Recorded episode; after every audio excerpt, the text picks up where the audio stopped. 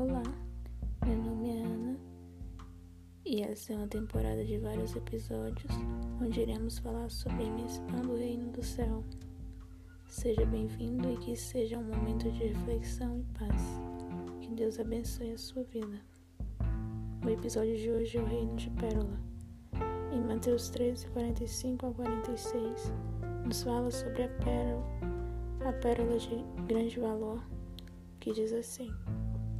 Outro sim, o reino do céu é semelhante a um homem negociante que busca boas pérolas, e encontrando uma pérola de grande valor, foi e vendeu tudo quanto tinha e o comprou. Aqui Jesus nos fala sobre a importância de doar tudo para possuir algo ainda mais valioso. Mas o que seria uma pérola? A pérola se forma quando um grão de areia outro elemento estranho entra na ostra, causando-lhe uma certa irritação. A ostra, para se defender, libera uma substância que se deposita em camadas à volta do grão de areia. Pérola vem do latim pérola, que significa pura, lunar, bela como a lua, forte e constante.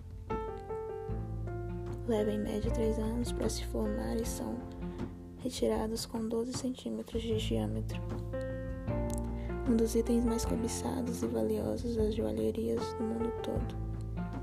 O mercador estava muito empenhado em encontrar uma pérola de grande valor, e quando a encontrou, vendeu tudo quanto tinha para comprá-la.